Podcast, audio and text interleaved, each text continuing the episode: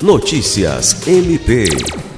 Abrindo o calendário de entrega das obras referentes aos compromissos assumidos em sua gestão, a Procuradora-Geral de Justiça do Ministério Público do Estado do Acre, MPAC, Cátia Rejane de Araújo Rodrigues, entregou nesta segunda-feira 4 a unidade do Ministério Público na cidade de Plácido de Castro.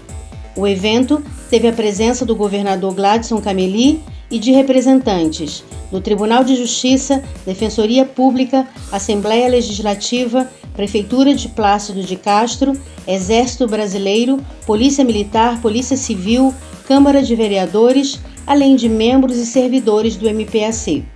A chefe do MP Acreano destacou que o projeto de estruturação do MPAC no interior do estado visa melhorar o desempenho das atividades funcionais de membros e servidores, a fim de atender da melhor forma o cidadão.